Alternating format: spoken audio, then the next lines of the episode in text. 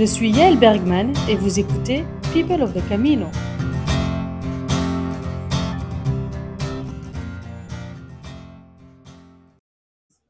C'est vraiment cool ce qu'il a fait. Ouais. Il est bien aménagé. Ouais, c'est joli ce qu'il a fait. Mais à l'intérieur, c'est franchement, c'est bien aménagé. il y a du goût. Ouais. Bien. Et c'est bien pensé pour les pèlerins. Ouais. C'est- Ouais, bien ouais, c'est vrai. Ouais. Ouais. On voit qu'il a été pèlerin. Donc aujourd'hui, euh, 23 septembre, je suis à Montcuq, au gîte de Pierre, le gîte de Cantorel. Salut Pierre Salut, bonjour. Alors euh, Pierre, en fait, tu es hébergeur, mais tu as aussi été pèlerin. oui. Alors, euh, tu peux nous raconter un peu? Euh, ben, ma première rencontre avec le chemin, ça a été en Espagne, sur le, sur le Camino Frances.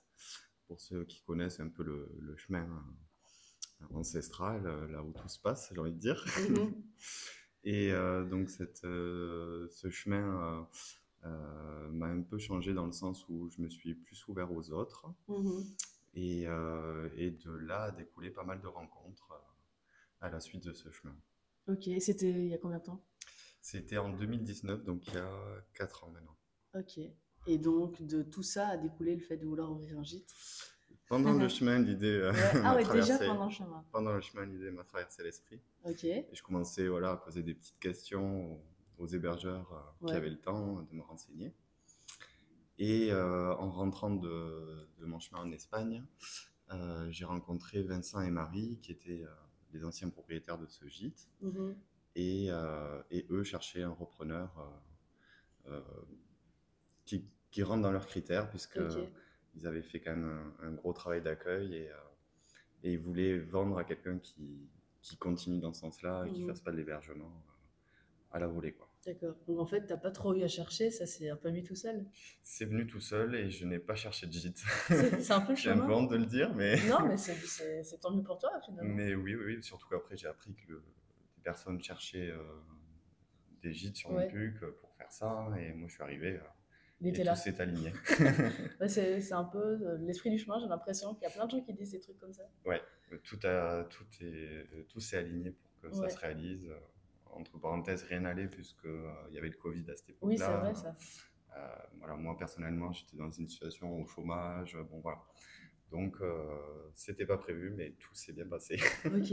Et donc là, tu tiens un gîte depuis euh, trois ans. Trois ans, ouais, c'est ma troisième saison. Et alors, euh, déjà petit bilan jusqu'à présent? Ben, petit bilan, euh, écoute, c'est euh, c'est quelque chose qui me plaît, euh, que je me, je me vois continuer Mhm. encore en tant qu'hébergeur. Peut-être la première saison a été un petit peu compliquée dans le sens où je me sentais toujours pèlerin, Ok. Et, et sauf que j'étais devenu hébergeur. Ouais, c'est un peu différent. Donc c'est un peu différent, il faut savoir un peu se positionner par rapport aux pèlerins Ouais. qui passent tous les jours. Tu voulais prendre ton sac le matin, partir avec? C'est un peu ça. Un peu ça, ou alors le, tous les matins avoir un baissement au cœur quand Oui. les pèlerins partent. Ouais. Bon, on apprend à gérer ça euh, petit à petit. Mais c'est vrai que le, le- le passage entre pèlerin et hébergeur euh, a été un peu euh, délicat, mais, euh, Mhm. mais voilà, après j'ai su trouver ma place. Et, Ok. Et finalement, euh, c'est peut-être un peu dur comme question, mais ça t'apporte quoi de d'héberger des pèlerins? Ben, c'est c'est un métier où on se sent vraiment utile, où on voit Mhm. le, le- le- le résultat de suite. Quand tu as des pèlerins qui arrivent fatigués, qui repartent le lendemain euh, tout contents avec le sourire et qui Mhm. font leurs étapes, euh, voilà, on- je veux dire, on voit le résultat de notre travail assez rapidement. Ça, Ouais. c'est chouette. Et puis, ben, les rencontres.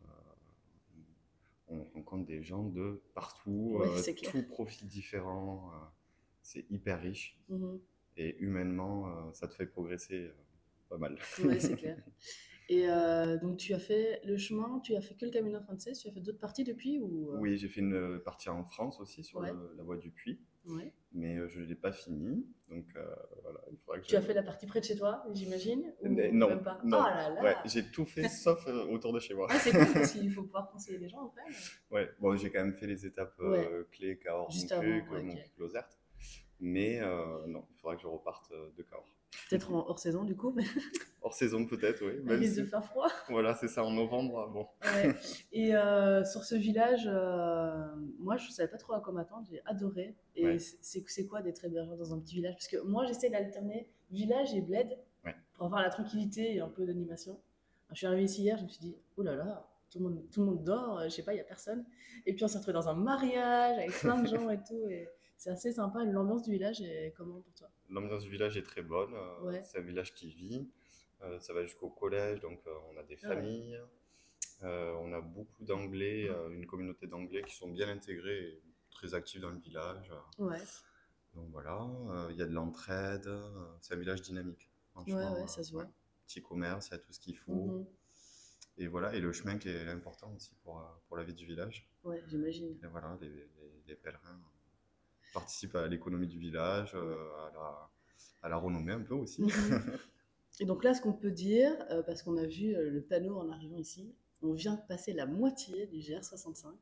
Ouais. C'est ça. Là, on a quelques ça. kilomètres. On est tout près de la moitié, On un peu plus loin. Ouais, donc on, est, on se rapproche déjà de l'Espagne, enfin de la frontière, on va dire. Ouais. Un peu d'émotion quand même pour les pèlerins. Je sais pas, pour toi, c'est un truc particulier d'être à la moitié? Euh, ça change rien, peut-être? Non, pas forcément. euh, c'est vrai que ça revient souvent, les pèlerins. euh, c'est- en fait, cette pancarte a été mise cette saison, donc avant, les pèlerins ne savaient pas Ah ouais. forcément qu'ils étaient à la moitié. Mais euh, ouais, ouais. euh, non, d'être à la moitié, pas forcément. euh, hum, disons que c'est une partie du, du- du chemin que, que j'apprécie euh, beaucoup ici. Mhm. Euh, on a tendance à dire qu'après Conques, euh, il reste vraiment les gens qui ont été un peu piqués par, euh, par le chemin. Ouais. Et effectivement, c'est, ça se vérifie. euh, les Ouais. pèlerins qu'on accueille euh, euh, aiment ce qu'ils font, Mhm. aiment le chemin, aiment marcher. Et, et en tant qu'hébergeur, recevoir des gens qui, euh, qui sont contents d'être là, euh, c'est, c'est, Ouais. c'est très appréciable. Ok. Comparé par exemple à un hébergeur qui serait là euh, en début d'étape euh, sur le chemin, je pense au prom- à la première étape ou à la seconde, Ouais, il y a toute l'effervescence du truc. où il y a aussi. toute l'effervescence, où il y a beaucoup de gens qui vont arrêter. euh, voilà. Ici, c'est les vrais. Ah Ici, c'est les peut vrais pèlerins. On peut Non, pas dire ça, mais ici, c'est les persistants, je sais pas comment on peut le dire, persévérants. C'est le persévérant. Ou bien c'est ceux qui reprennent le chemin plus tard, en fait, parce qu'il y en a plein qui font par tronçon. et- Oui, la majorité font par Et tronçon, voilà ouais. quoi. Bah écoute, Pierre, merci beaucoup pour ton partage. Ben, merci à toi. Et bah, longue vie à ton gîte, moi j'adore.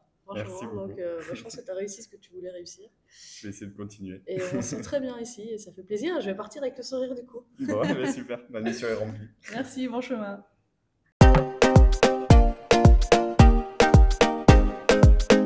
C'était People of the Camino, le podcast qui va à la rencontre de tous ceux qui sont sur le chemin de Compostelle. Rendez-vous prochainement pour un nouvel épisode.